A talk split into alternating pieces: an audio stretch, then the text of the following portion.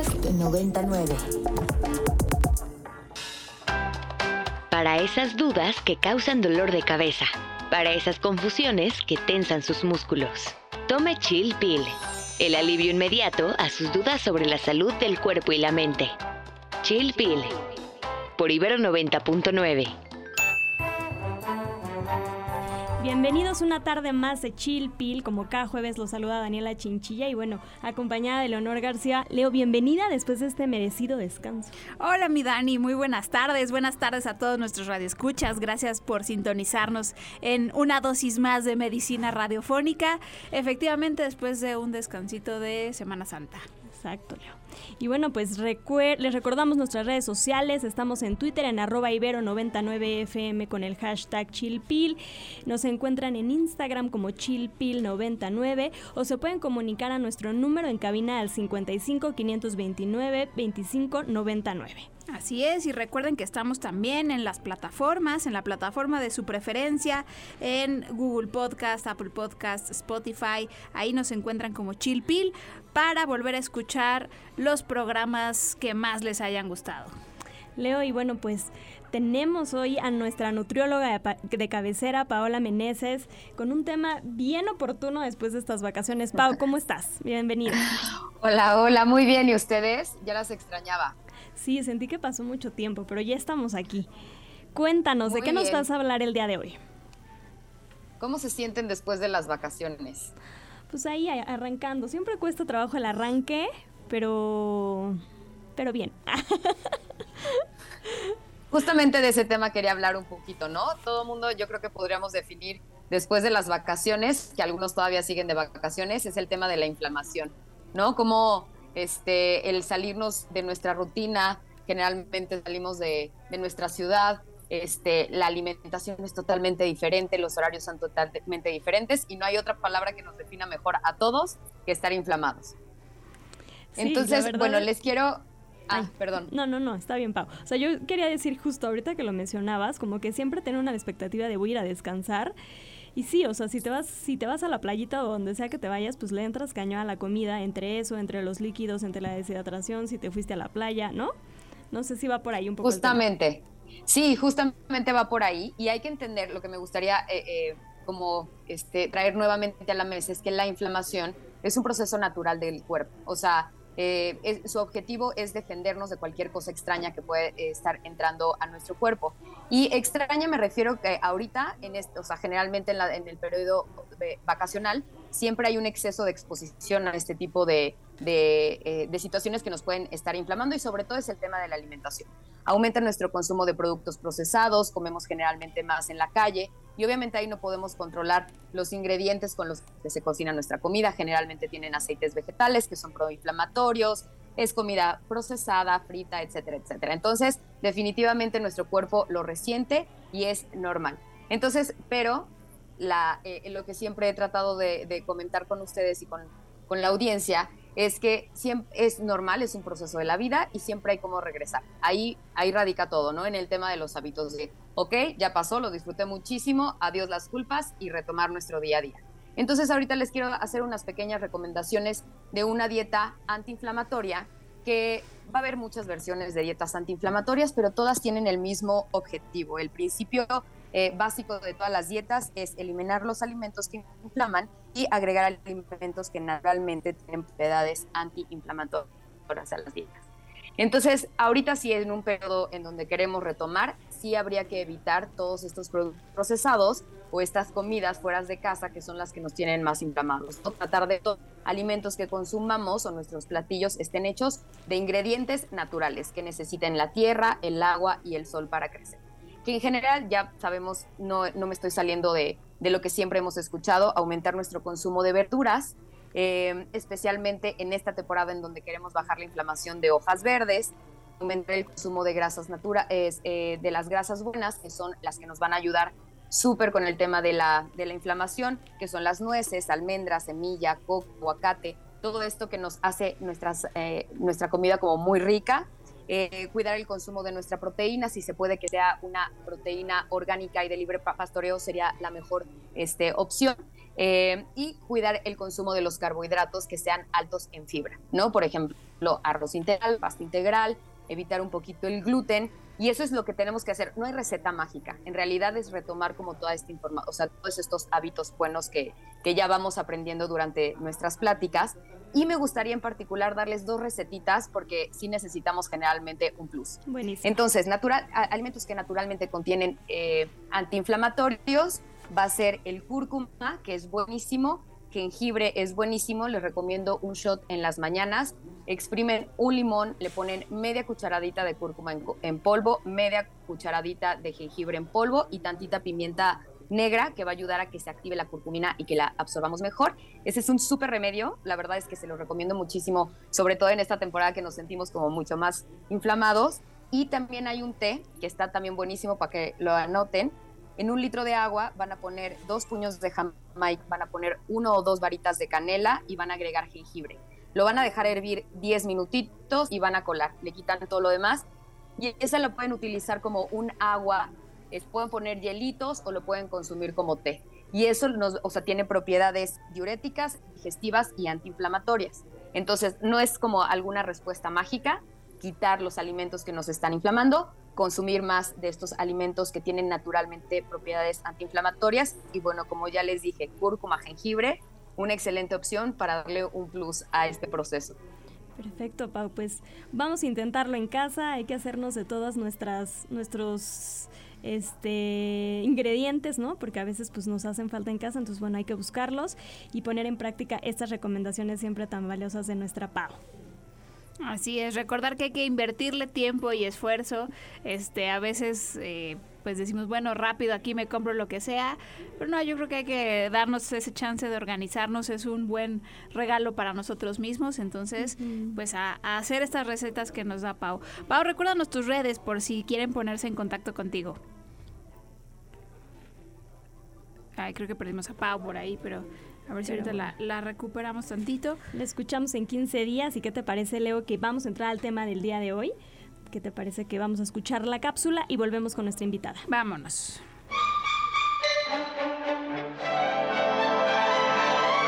Qué fácil es sentirse bien. Un vaso, agua y ya está. Aquí te traemos tu cápsula.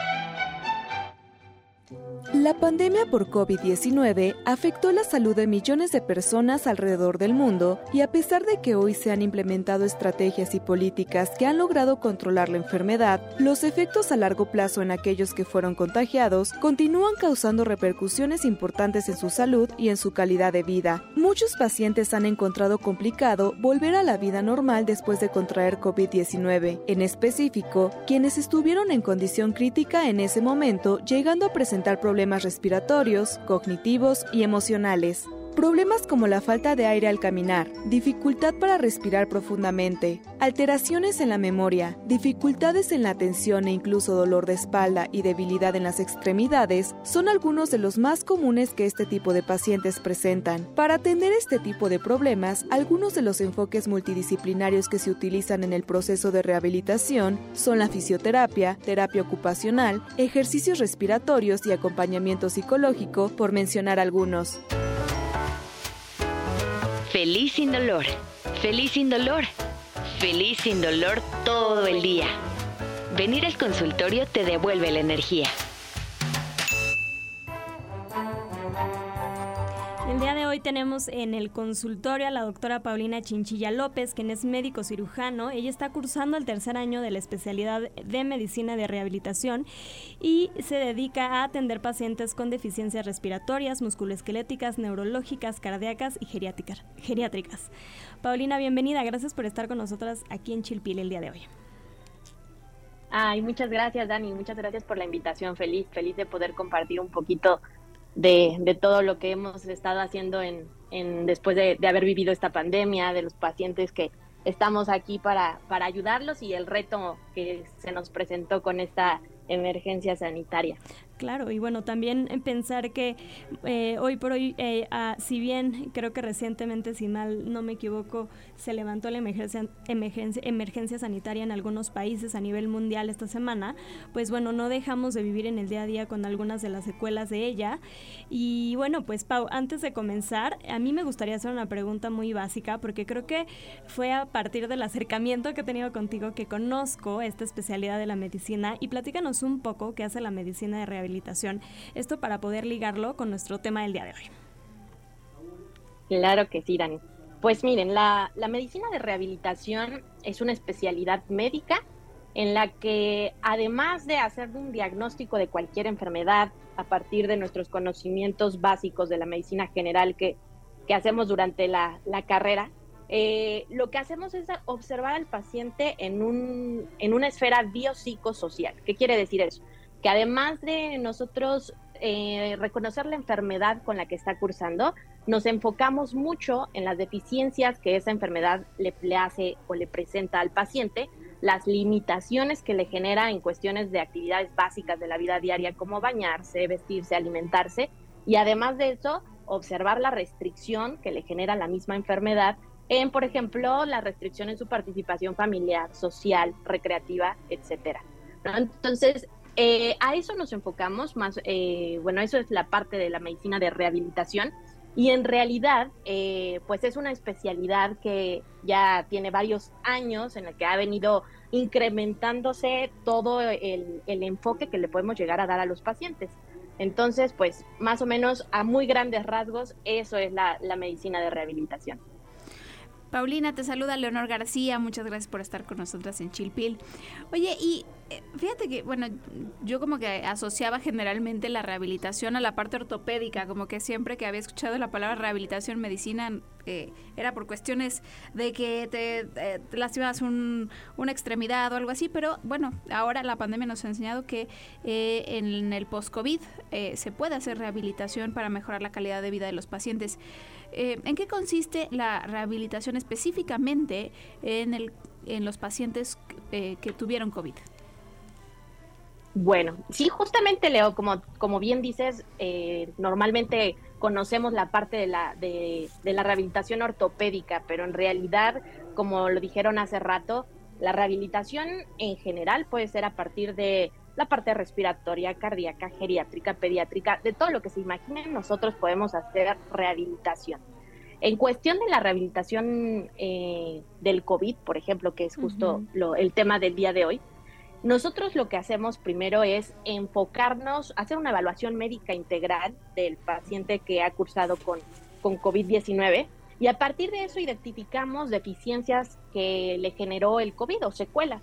Entre ellas y dentro de las más importantes están las deficiencias respiratorias, las deficiencias musculares, por ejemplo, este, la debilidad, una debilidad importante que hoy en día, por ejemplo, se ha, se ha visto que tanto los músculos más importantes como el cuádriceps, que es el, el músculo que tenemos en las piernas que nos ayuda a mantenernos de pie, o por ejemplo el bíceps, que es el, músculo que nos ayuda para agarrar o, tomar cualquier tipo de objeto, bueno, pues son los que se afectan con mayor frecuencia, pero no solamente esos, los músculos de la respiración, la, parte cardiovascular, son pacientes que habitualmente quedan con fatiga, que normalmente los pacientes te lo expresan como, doctora, este, siento muchas palpitaciones y adicional a eso me canso mucho en hacer cuestiones muy básicas de mi vida diaria como bañarme, desde ahí, ¿no? Entonces, al momento de identificar nosotros exactamente qué deficiencias les dejó el COVID, bueno, entonces hacemos un programa de rehabilitación. Nosotros los médicos rehabilitadores, bueno, somos el médico que hace, bueno, es el líder entre varios, varios varias personas expertas o, o profesionales de la salud para que nosotros prescribamos un plan de rehabilitación y a partir de ahí entra el terapeuta físico, el terapeuta ocupacional, el psicólogo, que nos ayuda a que observemos al paciente de forma integral y que pueda tener un, tratamiento realmente enfocado a diferentes partes de sus deficiencias. Entonces, eh, a partir de que nosotros hacemos esa evaluación, prescribimos el plan de tratamiento y entonces si observamos que hay una deficiencia respiratoria o, por ejemplo, una fatiga crónica importante, pues entonces empezamos a, a dosificar de manera adecuada el ejercicio. Ejercicios para que nos ayuden a la expansión pulmonar, ejercicios, por ejemplo, de fuerza muscular poco a poco irle metiendo un poquito de peso para que ayude a la parte cardiovascular de estos pacientes.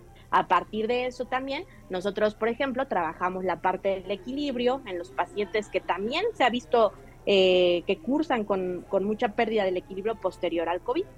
Y ahí, por ejemplo, me gustaría agregar que hoy en día eh, la parte del COVID o secuelas del COVID se ha conocido como, a lo mejor lo han escuchado ustedes, como long COVID, que quiere decir que estos pacientes, como en algunos otros virus, realmente la palabra de long eh, ha sido utilizada hasta en virus como la influenza, que cuando hubo también la epidemia de la influenza, pues se observó que dejaban secuelas, así como otros virus. Pero entonces la definición del long COVID queda como aquellos síntomas que presenta el paciente que cursó con una infección aguda de COVID posterior a cuatro semanas de que, de que se enteró que él había cursado con una, con una infección de este virus. Entonces, si persisten estos síntomas por más de cuatro semanas, entonces nosotros podemos hacer el diagnóstico del long COVID. Y pueden ser muchas, muchas deficiencias, además de lo que ya les dije, musculares, fatiga, este, respiratorias, incluso neurológicas. Se ha visto mucho, a lo mejor han escuchado las palabras de, del brain fog, ¿no? que son como esta parte de la neblina, que de pronto no sabemos, se nos olvidan las palabras y se nos olvida un poquito, se afecta un poquito de la memoria a corto plazo. Entonces, toda esa parte es lo que nosotros hoy en día pues le damos enfoque a, a, estos pacientes que, que, que, ya cursaron a lo mejor desde hace dos años la infección y que continúan con secuelas de, de COVID, ¿no? Okay. Así es. Ah, muy bien, pues sí es que es una enfermedad que, que, le pega muchas cosas, ¿no? Entonces seguramente la rehabilitación sí tiene que dar muchos sentidos. Pues seguimos hablando con, eh, seguiremos hablando con Paulina Chinchilla sobre rehabilitación en el post-COVID-19, pero vamos a una pausa musical, vamos a escuchar Bayana de Naya Archives y ahorita regresamos.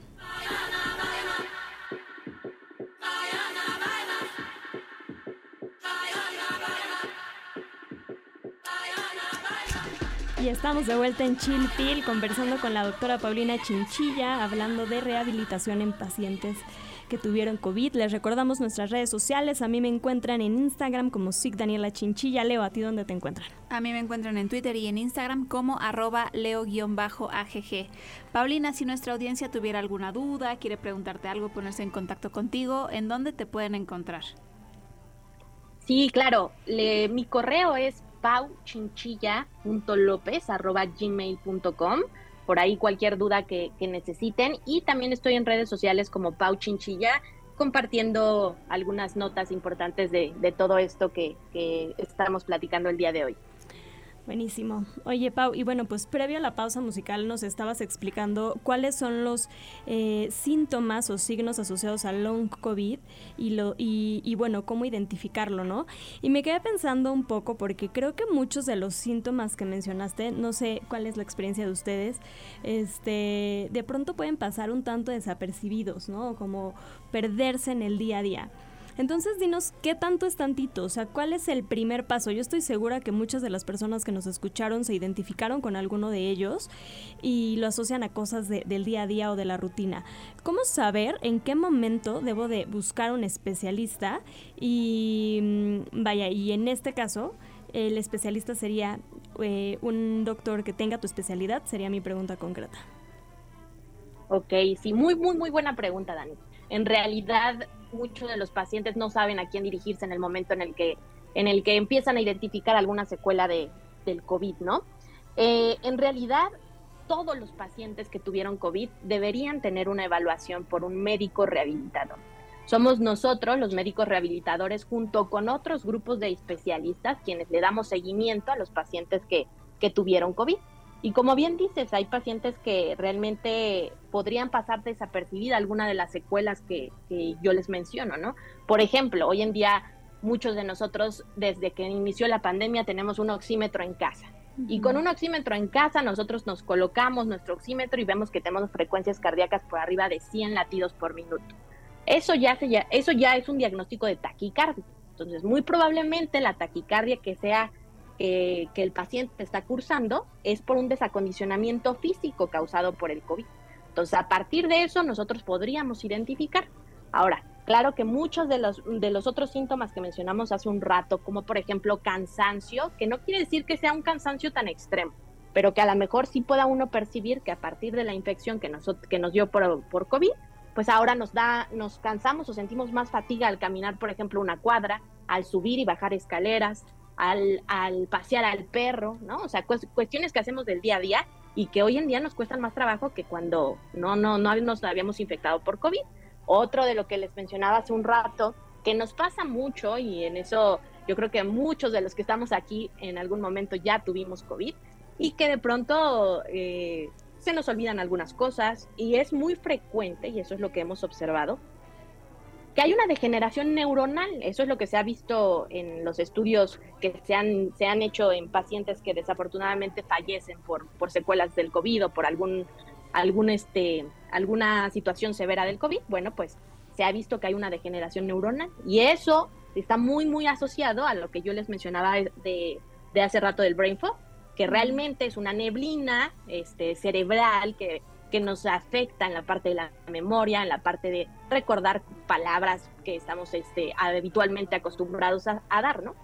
Entonces, a partir de eso, el paciente que sienta debilidad del cuerpo, por ejemplo, extremidades superiores, inferiores, que sienta fatiga, que sienta palpitaciones, que observe en el oxímetro eh, saturaciones por abajo del 92% o este, o taquicardia, por ejemplo, frecuencias cardíacas por arriba de 100 latidos por minuto, esos pacientes son los que eh, debemos de, hacer una evaluación, una evaluación por parte de nosotros, los médicos rehabilitadores, que como ya les dije, en conjunto con otros especialistas estaremos dando el seguimiento de estos pacientes. Eh, en eso en, la cuestión, por ejemplo, de, eh, de quién es el, el, el especialista al que debe acudir el paciente con, con COVID, ¿no? No sé si, si contesté la pregunta. Sí, y, algo que me, que me, gustaría saber, Pau, es qué porcentaje de, de, éxito tienes. ¿Se, logra el 100% de la rehabilitación? Es decir, ¿el paciente logrará percibirse como antes de haber tenido COVID? ¿O, ¿O hay evidencia de eso? No sé si ya existe actualmente evidencia al respecto. Claro, claro. Sí, justamente Mm, yo me encuentro laborando en, el, en, el, hospital 20 de noviembre, donde a partir de la, de la pandemia se hizo un constructo de, pruebas, que fue todo un reto el hecho de que nosotros en el momento en el que en el que el COVID este, continuaba, continuaba con picos importantes o olas importantes, pues era evidente que las consultas no podían ser tan frecuentes en estos pacientes. Y se hizo todo un proceso de, de telemedicina para crear diversas pruebas eh, aquí con, todo el equipo de rehabilitación, crear diferentes pruebas que nosotros pudiéramos tener como evaluación inicial, cómo encontramos nosotros al paciente, darle un entrenamiento por lo menos de un mes y después nuevamente continuar, dependía de la severidad del COVID que haya tenido, la frecuencia en que nosotros hacíamos las evaluaciones. Y lo que nos pudimos dar cuenta a través de esas evaluaciones iniciales, el entrenamiento que fue generado a partir de por lo menos un mes, bueno, pues que los pacientes mejoraban de forma importante en la parte cardiovascular, en la parte del acondicionamiento físico. Eso hay muchas, muchas publicaciones que, que, hoy en día nos, nos avalan como, como, como parte del programa de rehabilitación de los pacientes de éxito. Hay, tampoco les voy a mentir que hay pacientes que hoy en día, después de haber cursado con una infección, hace dos años, continúan con diferentes secuelas. Y puede ser que sigan con un poco de fatiga, pero que, la, pero que ha disminuido poco a poco. Entonces, sí es un éxito rotundo, esa es la respuesta, eh, en cuestión del programa de rehabilitación que se les da a los pacientes y cómo es que ellos lo pueden identificar con el día a día a través de sus actividades básicas, ¿no? Eso es lo que los pacientes refieren. Incluso se creó un cuestionario de calidad de vida en, estos pacientes, en parte de, de aquí también de, del, servicio de rehabilitación, en donde se les preguntaba a los pacientes. ¿Cuánta dificultad tienes para hacer tal cosa? ¿Cuánta dificultad tienes para... A partir del programa de rehabilitación, ¿cuánto ha mejorado? Y bueno, pues ese, ese cuestionario fue el que a partir de, esos resultados, bueno, pues se hizo una publicación, etcétera, y que, y que nosotros pues también somos parte de la evidencia de que el programa de rehabilitación es exitoso. Excelente, sí, pues no, no se queda solamente en, en, la perspectiva subjetiva del paciente de si me siento mejor, tienen datos duros ya al respecto. Oye, Paulina, ¿y más o menos cómo, en qué consiste un programa de rehabilitación? Seguramente depende de, pues, de cada caso, de la severidad, etcétera, pero eh, ¿son ejercicios que pueden hacer en casa? ¿Necesitan algún equipo especial? ¿Tienen que ir a algún eh, servicio, alguna clínica? Cuéntanos más o menos cómo se, cómo se hace. Claro, claro justo lo que les platicaba de, que fue todo un reto hacer pruebas para, para, poder calificar al paciente cuantitativamente, bueno, pues se hicieron una serie de pruebas con materiales que los, que los pacientes pudieran tener en casa.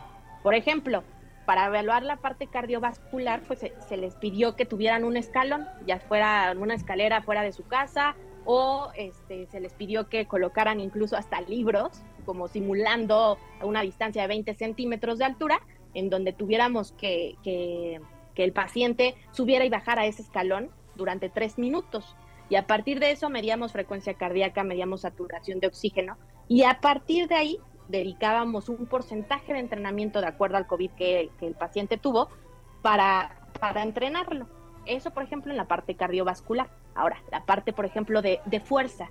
A partir de nosotros, eh, esto fue a partir de muchas pruebas que se hicieron, bueno, pues se ideó que a partir de 9 kilos que el paciente estuviera cargando, podíamos hacer primero una prueba inicial para definir cuántas repeticiones a través de hacer un curl de bíceps pudiera el paciente cargar, ¿no? Eso, eso, eso fue lo que se hizo como prueba.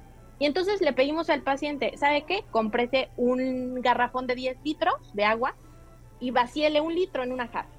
Y se va a quedar usted con 9 litros en su garrafón. Entonces, con ese garrafón vamos a empezar a hacer el curl de bíceps para que empecemos a entrenar con eso. A partir de eso, la parte de la fuerza muscular del brazo fue donde nosotros empezamos a, observar los cambios, por ejemplo, en la parte de la fuerza muscular de miembros torácicos. Por ejemplo, la parte de la, mm, de la potencia o de la parte de la, de la resistencia, mejor dicho, para el tren inferior, que no hablamos nosotros de tren inferior cuando nos referimos a las extremidades inferiores, a las piernas. Bueno, pues lo que hicimos fue péguese usted a una, a una silla y este péguese a una silla, hacemos diversas sentadillas, entrenamos la parte del, del tren inferior y por último, por ejemplo, la parte del equilibrio que también trabajábamos, le decíamos, trazamos unas líneas en el suelo que simulen una estrella y vamos a tratar de deslizar el pie por cada una de las manecillas de la estrella, ¿de acuerdo? y de esa forma, en conjunto, se, realizó la, se realizó el entrenamiento. Excelente, pues queda bastante, bastante más claro el tema. Sí. Pau, pues muchas gracias, gracias por habernos explicado en qué consiste esto de la rehabilitación post-COVID-19. No sé si nos quieras repetir tus vías de contacto por si nuestra audiencia tiene alguna pregunta. Así es, este es Pau el correo es pauchinchilla.lopez.gmail.com. Cualquier duda puedo contactarlas eh, a través del correo o en mis redes sociales, Pau Chinchilla también, en Instagram y en Twitter, así estoy. Excelente, pues muchísimas gracias Pau y así nos despedimos Dani. Así es, Leo, llegamos al final de una tarde más de Chilpil, no sin antes agradecer a Obando, a Rox, a Dani, a Fidel, a Carmen Díaz Leal por su trabajo en la producción, nos, nos escuchamos la siguiente semana, hasta la próxima.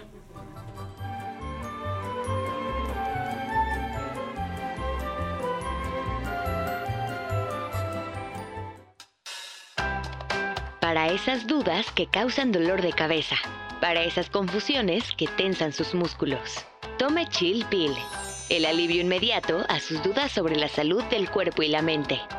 Chill Pill, por Ibero 90.9.